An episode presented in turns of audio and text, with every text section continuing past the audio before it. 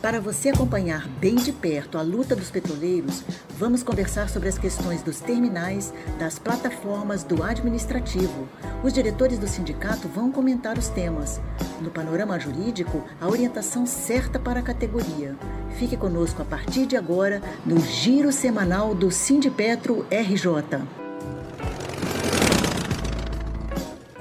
Olá, ouvintes e internautas, estamos aqui para começar mais um giro semanal para vocês, repercutindo as notícias que foram publicadas no site do sindicato, sindipetro.org.br.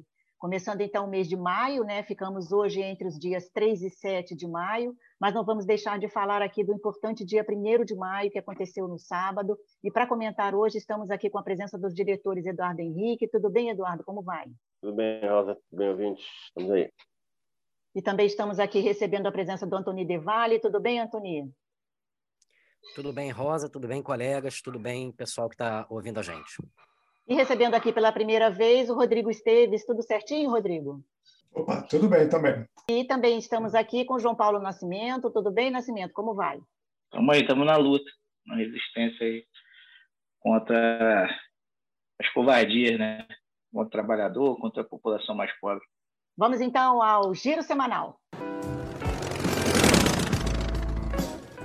Na segunda-feira, dia 3, publicamos um FAQ para tirar dúvidas sobre a ação de recomposição do FGTS e na quinta, dia 5, um vídeo longo com o diretor Igor Mendes, tem 40 minutos, mas é um vídeo super completo, gravado por ele, passando por todos os contextos desse tema, e você pode procurar qual tema lhe interessa mais através da minutagem que preparamos. Né? Então, Eduardo Henrique, é, como divulgamos na matéria, né, esse cenário ainda é indefinido, porque justamente tivemos aí a notícia de que o STF adiou a decisão que ia ser proferida agora no próximo dia 13. Sim, é isso, né? A gente estava é, tentou divulgar o é, maior número de informação possível, mas, é, na verdade, existe uma insegurança jurídica, é, tão inseguro que, inclusive, é, foi tirado de pauta, como a gente já tinha uma perspectiva, inclusive, disso acontecer. Como né, vocês sabem, o sindicato já entrou desde 2014, não é uma coisa nova, é uma coisa que volta e meia vem, vem à tona em função de, das novas notícias que, que, que aparecem, do andamento do processo, na verdade. Então, teve muito isso, a gente está alertando é, aos companheiros e companheiras sobre o risco de entrar com ação, ações individuais, é, mas também não, não estamos é, definindo isso agora, né? nossa orientação foi justamente esperar o julgamento para a gente ver o que fazer. Com essa, com essa situação agora de retirada de pauta, né? volta tudo à situação anterior, a gente está guardando aí próximas orientações jurídicas. Também publicamos matéria sobre a luta do povo colombiano nas ruas contra a reforma tributária apresentada pelo direitista Ivan Duque, que aumentaria impostos para recompor as finanças do Estado. A pressão forçou Duque a retirar a proposta do Congresso. A revolta popular segue nas ruas, mas teve seu auge no fim de semana e começou a partir de uma paralisação nacional no dia 1 de maio. Oficialmente divulgaram que são 24 mortos, 350 feridos, 90 desaparecidos, mas sabemos que é muito, muito mais do que isso, né, Eduardo? É, exatamente. É, primeiro é isso, é uma repressão brutal, muito violenta, é um, um, que pode inclusive piorar. Eu né, vou comentar isso. Na verdade, essa essa tentativa de passar o, o que o que é um impostaço, né, uma reforma tributária, na verdade, uma, uma reforma tributária que coloca, por exemplo, a gente e eu, e eu, eu queria já fazer um comentário. É importante a gente né, guardar as devidas proporções, mas também apontar as relações que existem no contexto mundial, no contexto é, da América Latina, por exemplo, né, Chile, Paraguai, é, Bolívia, de alguns anos para cá, é, é, em processos anteriores, digo, é, Colômbia, o próprio Brasil, né? Do ponto de vista uh, da miséria, do ponto de vista da baixa da baixa uh, vacinação, né? Porcentagem parecida de vacinação e de alguns uh, aspectos, como por exemplo a esse esse aspecto que tentava fazer aumentar, por exemplo, os combustíveis em 15%, um aumento nos alimentos também, acho que alguns alguns da, da cesta básica em 19%, e uma alíquota do imposto de renda que, por exemplo, imagina, é, é, lá é retido na fonte, certo? Então você tem um corte de algo que, que, ser, que, que seria mais ou menos R$ 5.500, ou seja, quem ganha menos de R$ 5.500 não passa, não paga, não paga, não paga imposto hoje. E a proposta era era para 3.500, diminuir esse corte para 3.500. Ao mesmo tempo que, junto com o Brasil, né, acho que só depois do Brasil, é o, é o país que mais gasta com, é, com, com armamentos, né, com, com equipamento militar, comprou aviões de guerra, né, para você ter essa ideia. Então, e ao mesmo tempo também, para os ricos, uma, proporcionalmente para os ricos, um aumento ridículo na, nessa, nessa reforma tributária. Né? Além disso, é, é, um e bom, é verdade, foi uma primeira uma primeira vitória importante, né, conquistada nas ruas. Na verdade, já vem de um processo de acumulação, já teve uma greve geral há dois anos atrás, e tal, mas é, é, é, e o governo já vem numa vem né, baixando sua popularidade, é, perdendo apoio no, no, no, parlamento e tal, que é mais ou menos como ele governa, né, com, com essa uma, uma aglomeração aí com uma coalizão de, de, de direita, é, mas é, ele, ele, quer dizer, é, foi, e, mas assim, não é, não é que acabou, né? Ele vai tentar passar, mudar o texto e continuar passando essa reforma. Uma coisa que é pouco comentada na, na, na mídia é a reforma da saúde também.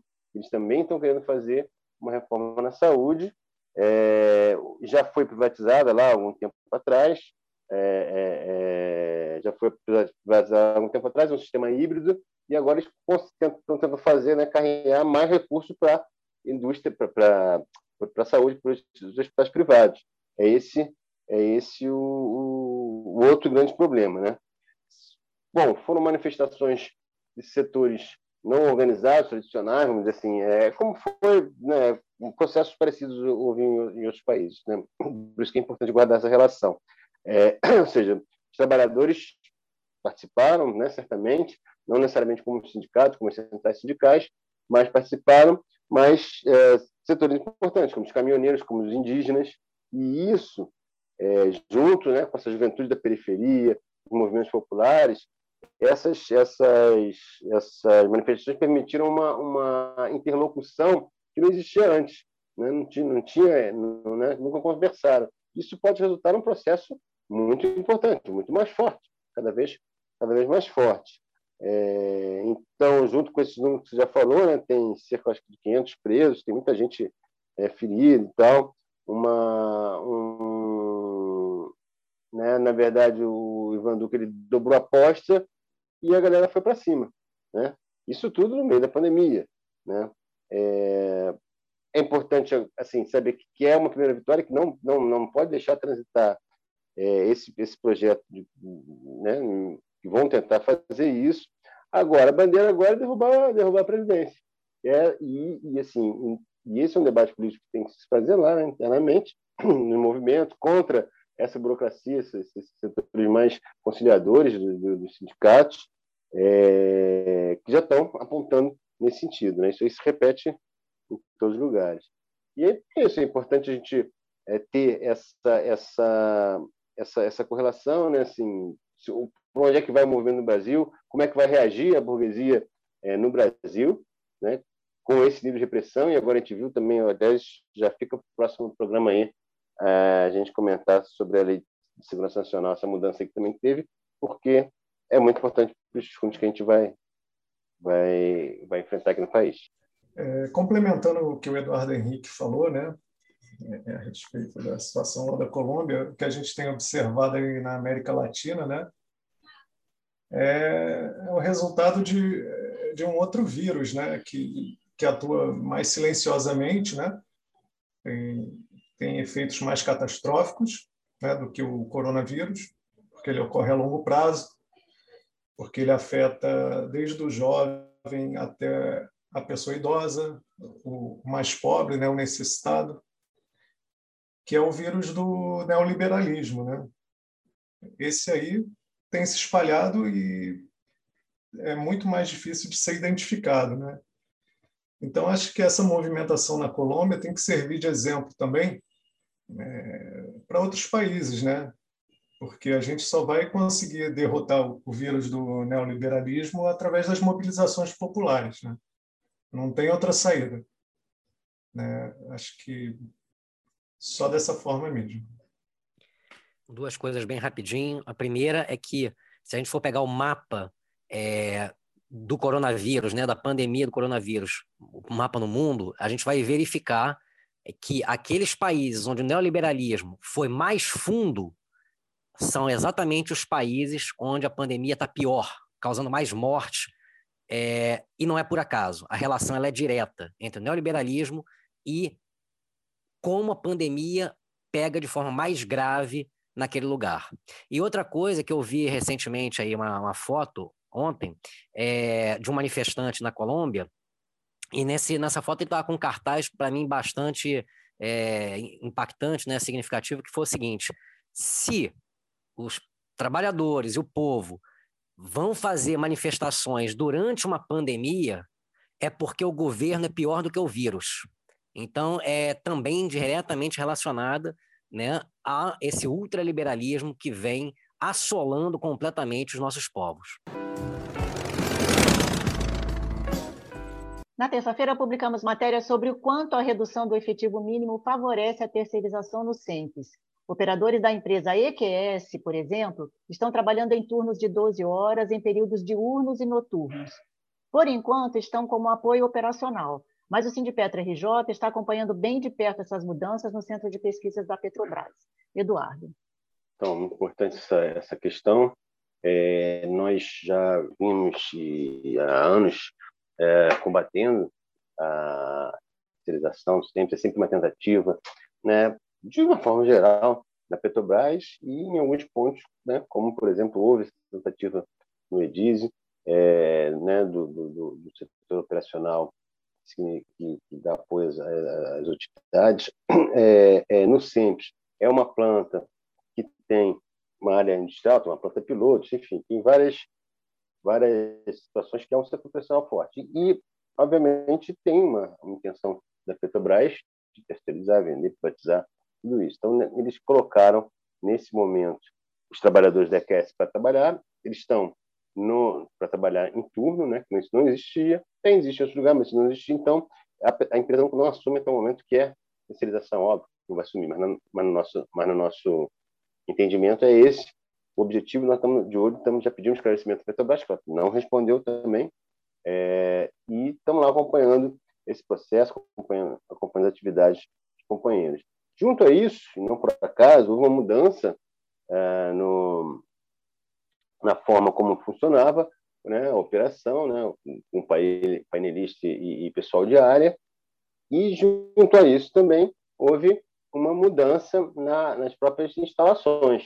Né?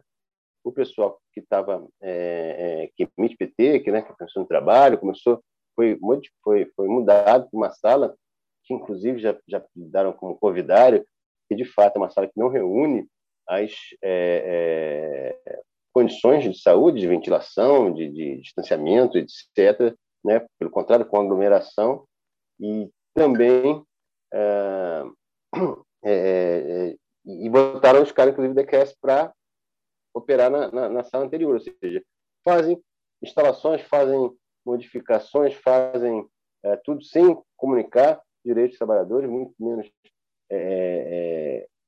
democratizar essa gestão com o objetivo, óbvio, de terceirizar. Então, a gente está... É, é, e é um processo né, assim, longo, é, de, de anos, e que a gente vem combatendo dia a dia. Então, o sindicato tem estado lá é, diariamente, os companheiros têm, têm, é, têm conversado com os trabalhadores, a gente está de olho, a gente vai conversar e vai, né, não, não, vai, não vai permitir que avance nenhum plano de privatização da, empresa. E, ao mesmo tempo, também, nesse mesmo processo, é tudo essa, esses últimos dias, é, teve a greve de companheiros terceirizados, assim, que já é uma empresa terceirizada, que é o Control, pelo calote.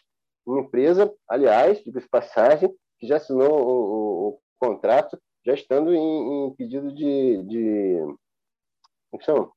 de, de liquidação judicial, é, falei, não sei exatamente o termo disso, mas que já em todo o país, inclusive a gente discutiu isso na, na FNP, na Federação, essa semana, em todo o país, isso é caso antigo. Há anos atrás já houve essa, essas, essas acusações sobre essa mesma empresa, e atualmente no Metropolista e no, no Pará, em Urucu, no Petro Pará Amazônia, né, na, na, em, na Amazônia, no Urucu, é, também estão tendo problemas de calote nos trabalhadores terceirizados dessa mesma empresa.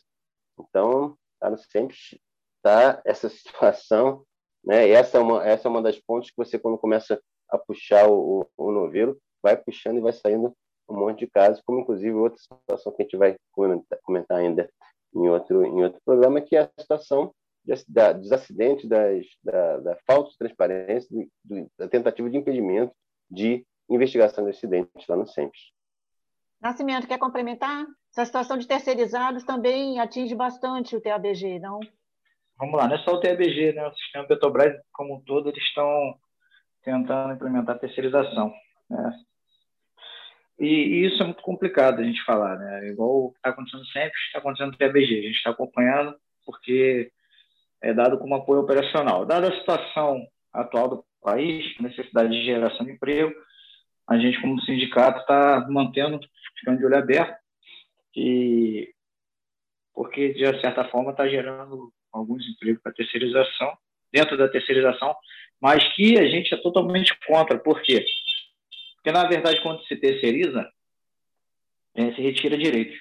Seria muito mais fácil e com um custo até menor, né, na maioria das vezes, são coisas exageradas, mas esse exagero parece ser absurdo. Mas gerando, se tivesse um concurso público, é, teria, teríamos as contratações e não teríamos brecha para contratos superfaturados de terceirização, que acaba né, afetando a empresa de forma negativa e afetando os trabalhadores na questão do que a, a gente sabe o que acontece. A gente, o, o, terceirizado ele ele vai receber um salário mais baixo, vai receber, vai ter direito quase nenhum, né? A gente pode pode até ver aí os planos de saúde é, ou são muito ruins, ou às vezes eles querem dar pernada no terceirizado, atraso de salário, é, a parte de, de, de alimentação. Então, de forma que você acha que a empresa, é, é, dito, né, que a empresa reduz o custo com a contratação terceirizada, mas na verdade ela pode ter um custo maior e, do contrário, seria muito melhor se as pessoas que tá, estão aí entrando, trabalhando, estarem entrando no concurso público, mantendo seus direitos aí dentro da empresa e mantendo a empresa com, com de forma segura, né, não só para o trabalhador, como para as instalações, como um todo, porque eles colocam mesmo uh, o trabalhador em risco e por uma gestão que a gente sabe que é vinda do, um governo genocida. Não, vai ter, não tem medo de dar tiro na favela, vai ter muito menos de matar o trabalhador aí no, no, no dia a dia. Né? FID a Covid e a gente continua com uh, todos os trabalhadores dentro do sistema Petrobras que não teria necessidade, deveria ter só atividade fim ou essencial trabalhando e a empresa continua mantendo a postura do, do genocida. A empresa tem tornado isso como uma operação padrão, né? ao invés, como o companheiro falou, de abrir novos concursos né? e dar uma oportunidade mais democrática para que outras pessoas possam trabalhar. Né? É uma empresa né, estatal é, é, tem como uma das funções é, é, é, é, esse tipo de oportunidade né, que, ela, que ela pode oferecer. Mas eu também enxergo é, nessa manobra da empresa da terceirização como uma privatização que vem que ocorre de dentro para fora, né? É, é, é, um caminho inverso de uma privatização que a gente normalmente conhece, né? Quando tem uma venda de um ativo, essa ela ocorre de dentro para fora. Né? Você começa a privatizar a força de trabalho, né? E nessas condições que a gente conhece, porque quando a Petrobras ela faz o discurso, ah, somos todos um, somos todos um só time, né? O, o crachá verde, o crachá amarelo, eles não, não têm diferenciação, mas esse discurso é, é, é, é tem muita falácia aí, porque na realidade a gente, quando vê um, um, um companheiro trabalhando ao nosso lado com um crachá amarelo, você sabe que ele está recebendo ali um terço do que você recebe, né? A cada renovação de contrato, você vê que os salários, os salários deles são achatados. E assim, eles não têm outra alternativa senão aceitar. Né? Então, é, a questão de ser um só time, nesse momento, fica muito nítida que é uma falácia. Né? Como é que você vai botar uma pessoa para trabalhar com você, executando as mesmas tarefas, e, e o cara com, às vezes, um plano de saúde muito inferior, é, um salário que mal ele tem para pagar um transporte de qualidade, uma alimentação digna. Né? Então, tem também isso. Né? Na, na terceirização tem, é, é, é muito forte a, a, a, precarização do trabalho. Né? Então, eu acho que isso é um ponto negativo também para a qualidade de serviço da empresa, né? para o rendimento da empresa, para a qualidade da mão de obra. Né? E a gente precisa manter um, um nível de qualidade, de excelência. Né? A Petrobras precisa ter essa excelência. E, e dessa forma, com, a precarização do trabalho, é, você vê um profissional desvalorizado e muitas vezes desmotivado. Na quarta-feira, fizemos um balanço sobre o 1 de maio. As bases da FNP participaram ativamente de atos e realizaram atividades. Houve participação em lives organizadas pela CSP com lutas e intersindical. No Rio de Janeiro, o Sindipetro participou da carreata e a campanha Solidariedade Petroleira fez distribuição subsidiária de gás de cozinha no Morro dos Macacos, em Vila Isabel. Antônio, essa campanha leva também informação e você proferiu, inclusive, uma aula para os moradores, né? Então, sim, eu conversei lá com o pessoal né, do Morro dos Macacos. É, essa ação ela foi conjunta com o Movimento dos Pequenos Agricultores, o MPA, é, junto com eles, né, e com o pré-vestibular Vive, que atua no Morro dos Macacos. É, e nós três, nessas né, três instituições, ao longo da pandemia, a gente faz parte do Comitê Popular de Alimento do Morro dos Macacos. O sindicato vem contribuindo mensalmente, às vezes pula um mês ou outro, porque a gente está contribuindo com muitos lugares, né? Mas, em geral, a gente vem contribuindo mensalmente. E nesse momento, aí, 1 de maio, agora, é data fundamental para os trabalhadores, né? Dia Internacional dos Trabalhadores, nós fizemos mais uma ação do Nós por Nós, porque isso é fundamental. A gente vê aí que vira e mexe né, na Globo, em outros lugares, é, a própria Petrobras, a sua hierarquia privatista quer é, se valer também de, como o Luciano Huck, ah, estamos aqui ajudando, temos umas doações, etc. Mas isso é meramente uma cosmética para esconder que a exploração é feita no cotidiano. Isso é uma coisa mísera em relação a toda a mais-valia que é extraída dos trabalhadores no dia a dia. E nós não, nós estamos aqui de braços dados no dia a dia, sofrendo as consequências do, do arroxo, do privatismo. Claro, o pessoal das favelas sofre muito mais do que a gente, mas é justamente por isso a gente tem que estar de braços dados com os trabalhadores das favelas, eles conosco, fazendo essa união da classe trabalhadora, do povo trabalhador. Nesse contexto aí que você falou da aula, né, nessa conversa aí que eu tive lá com o pessoal, é, eu ressalto Primeiro o seguinte, por que, que a Petrobras ela foi criada? Né? Em 1953, a partir de uma campanha popular, grande participação popular, é, para abastecer o Brasil ao menor custo social possível. Hoje está de modo totalmente diferente. A Petrobras hoje está voltada para maximizar em curtíssimo prazo lucro de acionistas privados, especialmente, e também esses mesmos acionistas é, que a controlam, em última instância, estão destruindo a empresa ou permitindo, em todo caso, a sua destruição em favor de quem? Em favor, sobretudo, de grandes transnacionais estrangeiras. E aí, nisso também, a gente chegou a. Hoje, a privatização da Petrobras ela significa piora concreta da vida do povo trabalhador. Por exemplo, com a política do do preço, né, com paridade de importação, né, dos derivados, concretamente você tem um aumento do botijão de gás, que ainda é muito utilizado pelo nosso povo. É, muita gente, não, pelo Brasil afora, não está mais nem conseguindo usar botijão, está tendo que é, é, usar lenha, querosene, outros, outras formas aí para fazer a sua comida. Mas quem ainda está conseguindo a duríssimas penas.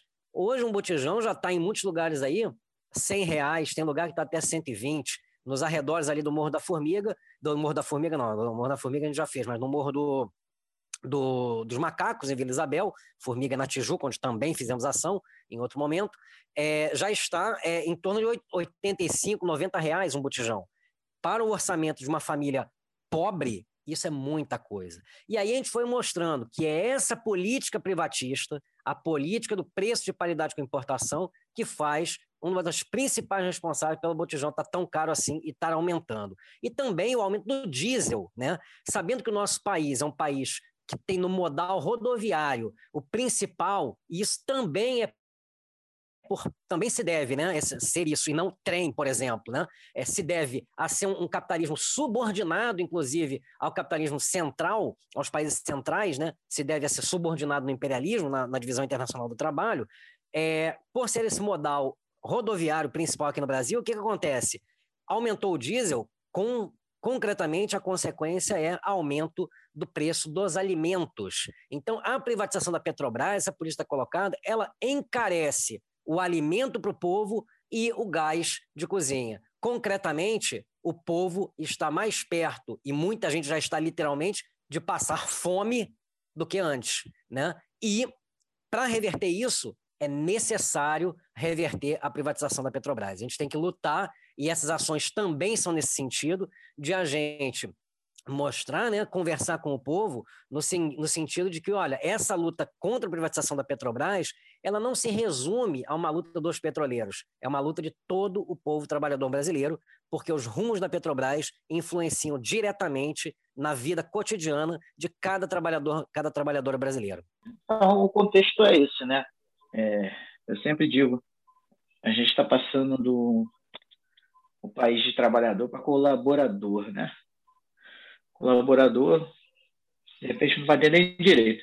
Então, é, a gente, é, quando a gente vai nas comunidades, eu não, não fui a primeira aí, que eu tive, não tive como mesmo, não tive como adiar outro compromisso, mas a gente tem feito aí essas campanhas na, nas comunidades, e na verdade é para demonstrar para chegar mais perto da população e falar qual a necessidade de manter as empresas estatais. Né? É a esperança de um país melhor, é a esperança de manutenção de, de, algum, de alguma evolução da nossa nosso país, né? Porque na verdade o que está acontecendo hoje, é, isso é uma reflexão para todos, né? As pessoas que são hoje é, que estão hoje eleitas né, para representar a população, tem uma galera aí que deveria até estar tá lutando mesmo contra as privatizações e fica pensando no joguinho de poder e acham que isso vai continuar. Uma hora isso vai acabar. Vai acabar porque a população não vai ter de onde é, se alimentar, não vai ter onde morar, não vai ter o que esperar, né? A gente vê aí a população não tem vacina, muitas das vezes porque sim, né, o neoliberal vem, mas o neoliberal entra num país igual ao nosso e, e destrói mais facilmente porque os, os genocidas sub, subviventes aos, aos, grandes países, né, deixam. Isso é porque a gente está assim. Então, é, o que a gente precisa fazer é uma reflexão e o que a gente leva para a população é uma Petrobras, ou uma SEDAI, ou uma Eletrobras, se amanhã deixar de ser estatal, e aí eu não falo nem o mínimo, porque quando a gente vai no mínimo, a gente tem a Telebrás hoje, que é o mínimo, né? Acho que o não falou desse mínimo, não. Mas já existe um escritório, um escritório para poder é, virar cabide de emprego do, da galera, que só pensa em eleição, e a população vai virar casta, né? Vai ter o quem tem muito e os miseráveis. É, se, se os que estão aí pensarem como é que vai ficar, qual lado que eles vão estar, eles vão sofrer o reflexo disso. Vídeo que tem acontecido é, na Bahia, tá? Explosões de agência bancária. Ou vai ter um lado ou vai ter outro. Então, galera, é, a necessidade de chegar para todos, tá? até para a galera que eu vejo às vezes, eu fui lá na BR várias vezes no prédio, e a galera não queria parar, falar, depois vai chegar, e chega, a conta chega pesada. Então, a gente tem que ser responsável, e nós, como CIDPTRJ, a gente tem feito essa campanha, tem tentado deixar destrinchar qual é a, a situação do país hoje. A submissão ao estrangeiro torna o nosso, a nossa alimentação presa ao mercado internacional, dólar.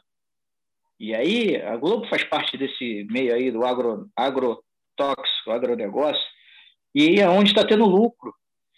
Por que, que hoje a Petrobras ainda está aumentando dessa forma para poder é, deixar compatível com o mercado internacional, se é uma estatal, para poder eles venderem, aí vira tudo, vira tudo privado e vai continuar a exploração. E, e vai deixar de ter alcance onde é, necess, onde é necessário, não tem demanda. É o que eu falo da cidade. As favelas, os morros, a Baixada Fluminense vai ficar sem água. Quem não tiver condições de pagar, não vai pagar e, e não vai receber água. Então a questão social vai ser jogada no esgoto e vai ter, vai dar, vai dar problema. Tá? Uma hora quem está sofrendo vai ter que reagir. Entendeu, galera? Eu finalizo assim, Dia do Trabalhador é, foi um dia muito importante, né, historicamente, e para ser lembrado, mas aqui no país a gente precisa muito das organizações populares, muito dos sindicatos, é, fazer uma reflexão e ver o que realmente está sendo feito por essas instituições hoje que deveriam ser são as únicas, né? As centrais sindicais deveriam estar se organizando para fazer uma greve geral contra o que está acontecendo no país. É, isso a gente vê acontecendo na Colômbia outros países assim, é sinal de que eles estão efetivamente mais organizados que a gente e a gente tem que buscar isso a cada dia.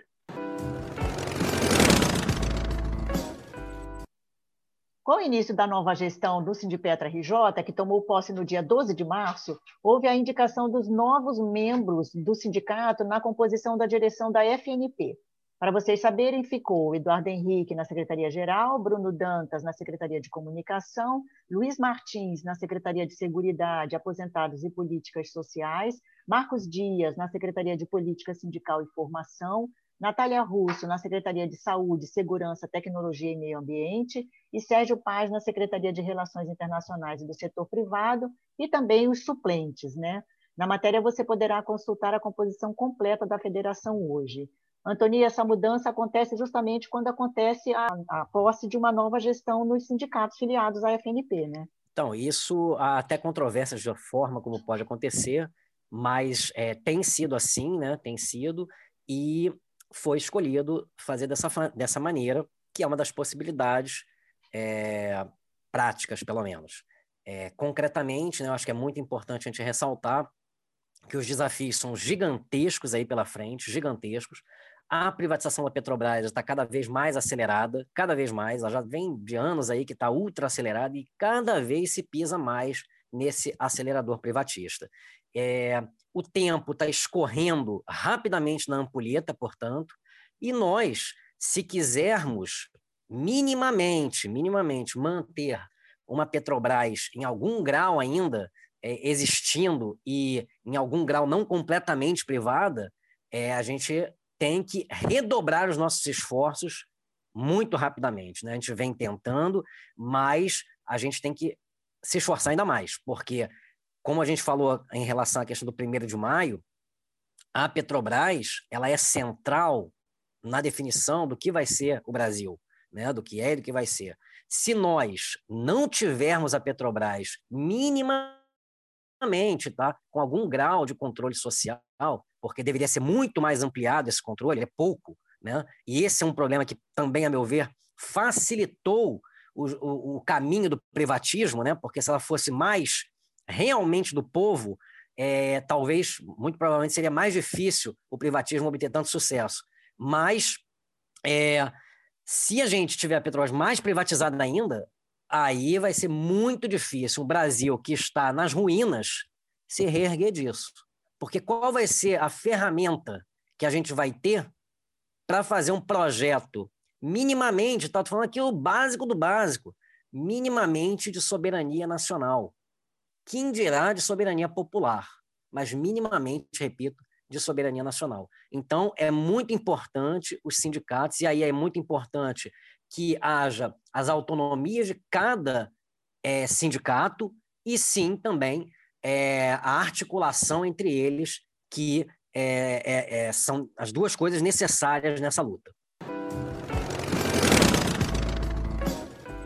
Na sexta-feira, publicamos matéria sobre a chacina no Jacarezinho, mostrando que nem a pandemia impede a opressão policial. A ação das polícias civil e militar deixou pelo menos a ação das polícias militares e civil deixou pelo menos 25 mortos numa operação sem planejamento que não considerou a vida dos moradores, desrespeitando inclusive a determinação do STF, que impede ações policiais em favelas por causa da Covid-19. Nascimento, o vice-presidente Mourão disse hoje que era tudo bandido. É, engraçado. E por que, que é bandido, né? Ele deveria pensar. Um vice-presidente da República é, deveria ter vergonha de falar isso. E por que, que é bandido? A reflexão. Secretário de Segurança, qualquer secretário de Segurança, se quisesse acabar com o tráfico de drogas, seria muito fácil. Fácil, fácil, fácil. Numa guerra, para você acabar com o inimigo, você usa estratégias. Muitas das vezes, quando você tem condições de cortar o suprimento, você, você vence o inimigo sem dar um tiro. Agora, eles não são tão burros a ponto de, de não saber disso. Então, eu posso dar uma aula aqui? Se o bandido não receber os fuzis e as drogas, vai ter o que dentro da favela? Por que, que não se corta isso? Porque é interessante para muitos. Porque é interessante para por milicianos, que vai parte dos que são eleitos. É interessante para os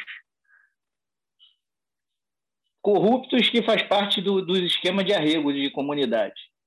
Né? Vídeo Rocinha, que deve dar. Você quanto chega para segurança pública, quanto chega para o governador, que chega. Chegar, chega. Então, a conta é a seguinte: tanto o policial que vai, quanto os moradores e os bandidos que estão ali. São vidas perdidas desnecessariamente. Deveria ser feito uma. Tomara que a ONU, né, for algo sério, seja fora do país, comece a ver que isso é um absurdo.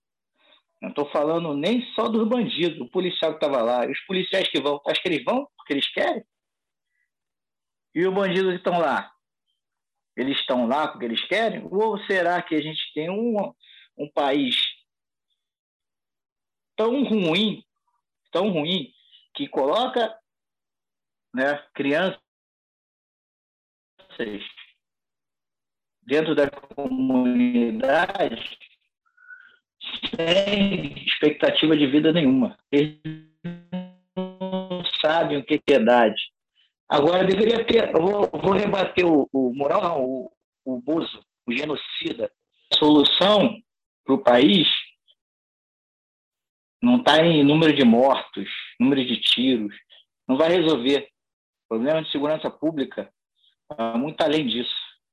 Vai da saúde da criança, vai da educação de qualidade, vai do saneamento básico, que não vai ser feito com o setor privado, não. Isso tudo é responsabilidade do Estado. Hoje, os, os países ultracapitalistas têm várias estatais. As estatais passam pela infraestrutura do país. Aí, eu não sei se a gente está errado, porque a esquerda né, é comunista. Então, deveria ter uma reflexão da galera que, que votou. Vote mais em comunistas, porque está difícil aturar os ultracapitalistas. Né?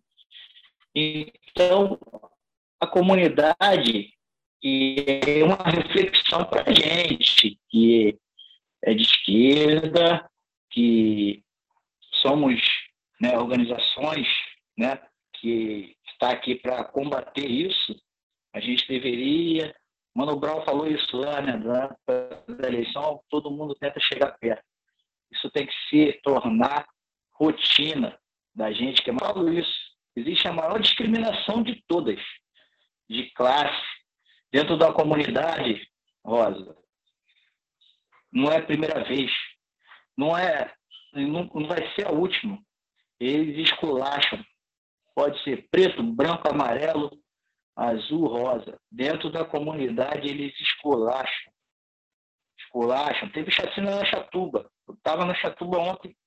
Eu, eu só tive retorno dessa informação na Chatuba de Mesquita. Essa informação do jacaré, depois, eu não estava sabendo. Aí, esses absurdos. E é uma, é uma coisa tão desnecessária que eles sabem disso. Mas o que movimenta não é realmente pensar num país melhor, num mundo melhor para a sociedade, entendeu? Você evoluir a sociedade, a população brasileira, evoluir o país, a soberania. Não, esses caras não pensam nisso, né? Eles pensam em outras coisas. Né? Tudo é esquema, tudo é favorecimento próprio. É, não é possível eles não enxergarem. É, mas o Mourão vai esperar o quê do Mourão, né? O que a gente espera do Mourão? Uma pessoa de formação né, na área militar e que está lá agora como vice-presidente da República e deveria entender um pouco de política, mas ele não entende, não. Ele entende muito de politicagem. Então, a gente precisa aproximar das comunidades, é, eles precisam, às vezes, de um, um advogado ali militante. Não é o advogado do bandido, é advogado para a população estar tá ali. A gente precisa se aproximar. Eu não estou falando de, de ONGs, não. Existem ONGs que também são extremamente corruptas e estão ali dentro para poder se favorecer. Organizações populares igual a do Antoni, a gente tem aqui em Gerar. São poucas, poucas. Isso a gente tem que aprender é, aprender a aprender. Então, a gente tem que reavaliar o que, que a gente pode fazer para melhorar a sociedade. Então, galera, é, como petroleiro, a gente leva é, para a comunidade, vou estar no ato lá, a, nossos pêsames e, e a revolta contra tudo isso. São os trabalhadores, assim como tem os trabalhadores dentro da comunidade, e tem pessoas querendo emprego dentro da comunidade, tem pessoas querendo dignidade dentro das comunidades hoje. É, só uma reflexão. Fala para o Morão ele passar um dia dentro da comunidade, ele vai ver que não é todo mundo bandido. Bandidos são eles que estão lá. Estão lá matando. É, deveriam tomar decisões corretas, corretas para a vacina ter, ter sido aplicada na população e essa vergonha que a gente tem hoje está sendo feita por bandidos que estão lá hoje, né, em Brasília. Você é tratado fora da comunidade diferente do que é tratado na comunidade. Eu vejo vivencio isso. Galera, estamos juntos. Vamos lá ver o, o que, que a gente consegue. Vamos dar apoio sim, porque é, precisam, precisam de muito apoio e sem apoio, apoio de verdade, não com interesses, né? Porque tem muitas pessoas oportunistas que vão dentro das comunidades é, querendo tirar proveito da situação. É, nesse momento que a população, né, principal, principalmente as comunidades mais carentes, né, esperam do poder público vacina, alimento, né, apoio, né, a gente vê que o poder público só consegue entregar o terror, né, a morte, bala né? A gente não vê nenhuma ação no sentido de uma campanha de grandes proporções para a entrega de cestas básicas. Né? Quando alguma ação desse tipo parte, parte de movimentos populares, do sindicato. Quer dizer, o governo só consegue entregar a morte mesmo, num momento em que todos esperam vida, né? Vacina, e ele entrega a morte. E essa declaração do vice-presidente foi muito infeliz, porque é, somente quem estava ali no momento pode saber se uma bala não atravessou uma criança ou um adulto que por acaso atravessou no meio do confronto, né? Como ele pode ter tamanha certeza que só tinha bandido se ele não estava ali para presenciar, né? E assim, no meu entendimento, se caracteriza mesmo como uma execução essa ação no Jacarezinho, porque a gente só vê em filme de Rambo, né, de Sylvester Stallone, é, uma ação onde o, o, o, militar, o policial, ele entra atirando e mata um monte de gente e nenhum policial é baleado. Quer dizer, teve um policial baleado no início da ação, depois foram 24 mortes de civis. Como que pode ter havido um confronto com 24 mortes de civis sem, nesse mesmo momento, nenhum policial ter sido atingido e morto em alguma dessas situações? Né? Ao meu ver, isso se caracteriza como execução, porque então, provavelmente foram pessoas que já estavam rendidas, já, já estavam para se entregar e foram executadas. É, tá difícil o negócio, né? Se você ver qual é o hino do BOP, você vai ver o seguinte: é, começa assim: Homem de preto, qual é sua missão? Entra pela favela e deixa corpo no chão. Precisa dizer mais alguma coisa?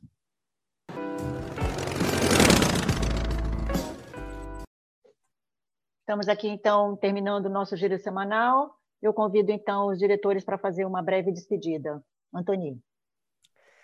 Pessoal, é muito importante que a gente se una, é, não no sentido de todo mundo concordar com tudo de todo mundo, não é isso, mas no sentido de lutarmos. É, cada dia é mais necessária essa luta e a gente está aqui com esse compromisso e a gente convida todos que estão nos ouvindo a participarem também da luta contra o genocídio que está colocado, contra o terror de Estado, contra a privatização da Petrobras, que em última instância tem um fio condutor que liga cada um, cada uma dessas peças. João Paulo Nascimento.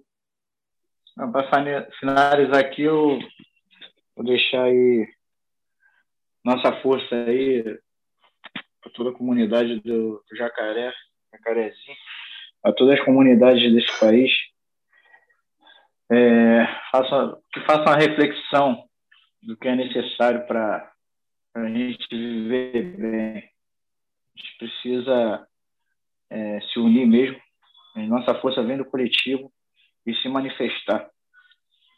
Se manifestar contra qualquer tipo de covardia e opressão. É, vocês têm apoio dos petroleiros, vocês têm apoio do, trabalhador. E aqui, então, vamos manter a esperança num país melhor e sem violência.